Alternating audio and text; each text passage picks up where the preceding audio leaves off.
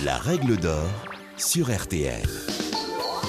Bonjour, c'est Julien Courbet. Retrouvez désormais chaque semaine l'inimitable règle d'or en podcast avec les avocats, les mêmes qui interviennent chaque jour dans Ça peut vous arriver sur RTL et M6. Que faire? Que dit la loi? Quel recours?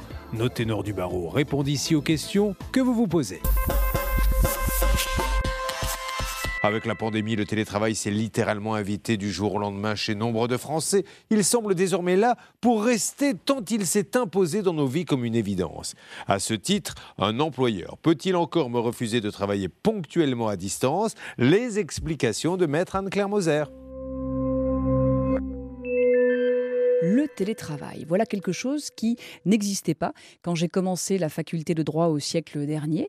Mais bon, les choses évoluent et il est vrai que le droit du travail est un droit vivant. C'était le nom de mon livre de droit du travail lorsque j'étais à la fac. Avec le télétravail, on est vraiment en plein dedans. D'abord, Qu'est-ce que le télétravail? Il est défini par l'article L 1222-9 du Code du travail qui nous indique que c'est une forme d'organisation du travail dans laquelle un travail qui aurait pu être exécuté dans des locaux de l'employeur est effectué par un salarié hors de ses locaux de façon volontaire et en utilisant les technologies de l'information et de la communication. Le télétravail, je l'ai dit il y a un instant, c'est quelque chose qui n'est pas si vieux que ça et qui a été gravé dans le marbre par une ordonnance du 22 septembre 2017 qui a supprimé l'exigence d'un télétravail régulier. Aujourd'hui, le télétravail peut aussi être occasionnel, ce qui n'était pas le cas il n'y a pas si longtemps encore. Avant d'entrer dans le vif du sujet, il faut aussi se dire que le télétravail, ça n'est possible que si votre matière est télétravaillable. Ça peut paraître idiot, mais c'est bien de le rappeler.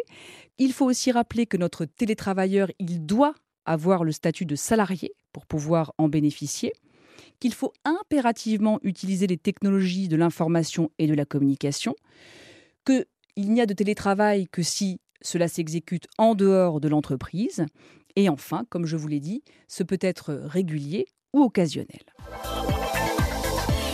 Partant de là, et pour répondre à la question qui m'est posée, mon employeur peut-il refuser du télétravail? Eh bien la réponse à cette question est pas forcément. C'est-à-dire que le télétravail doit être accepté par votre employeur qui, lors d'une pandémie, peut vous l'imposer. Et d'ailleurs, si vous vous souvenez, on nous a imposé en quelque sorte le télétravail pendant la pandémie. Mais hors pandémie, il faut évidemment un accord de chaque partie. Votre employeur, il est parfaitement en droit de refuser le télétravail si, là encore, la condition est importante, votre emploi est télétravaillable, à condition qu'il le motive. Et ça, c'est un point qui est extrêmement important, parce que si votre employeur n'a pas une motivation je dirais, forte, eh bien, vous pourrez éventuellement aller faire valoir vos droits devant le Conseil de prud'homme. Et je vais vous donner un exemple. Il s'agissait d'un salarié qui souhaitait télétravailler parce qu'il avait un enfant en bas âge, de sorte que cela lui permettait eh bien, de s'organiser au niveau de sa vie personnelle. L'employeur a refusé, estimant qu'il pouvait s'organiser différemment et préférant que son salarié vienne travailler dans l'entreprise. Eh bien, cet employeur a été sanctionné, le Conseil de prud'homme puis une cour d'appel, ayant estimé qu'il y avait une discrimination au regard d'une situation familiale particulière et qu'il n'y avait pas de raison impérieuse de refuser le télétravail à ce salarié.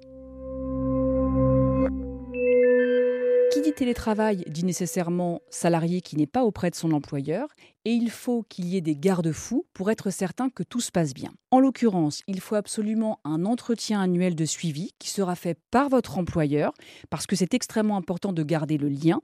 Il faut également que des plages horaires soient fixées parce qu'il n'est pas question que le télétravail se transforme, comme ça a pu être d'ailleurs au début du confinement, en travail tout le temps. Il faut une fixation de plages horaires, il faut déterminer des horaires durant lesquels l'employeur peut habituellement contacter le salarié, c'est extrêmement important parce que, à contrario, cela veut dire que le salarié n'est pas sans arrêt, sous prétexte qu'il serait chez lui, à la disposition de son employeur. Il faut aussi la mise en place d'un système de surveillance. Alors attention, quand je parle de surveillance, c'est un système qui n'a pas vocation à fliquer, je mets là encore des guillemets, mais à permettre à l'employeur eh bien, de s'informer sur ce que fait son salarié. Et puis bien évidemment, le télétravail suppose et impose le respect des lois, des accords collectifs et notamment du droit à la déconnexion. C'est une question qui est extrêmement importante parce que bon nombre de télétravailleurs sont connectés H24 et ça c'est quelque chose qu'il faut impérativement éviter et c'est quelque chose que l'employeur doit éviter et c'est à lui qu'il incombe de le faire, pas à son salarié.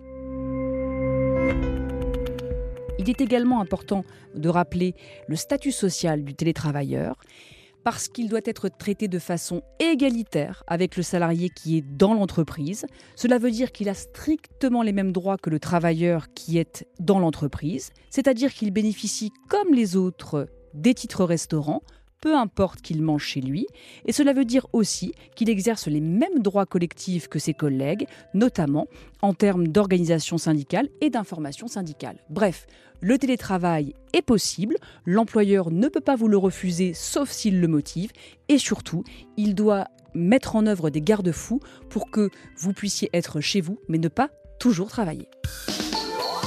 Vous venez d'écouter le podcast des règles d'or de l'émission Ça peut vous arriver.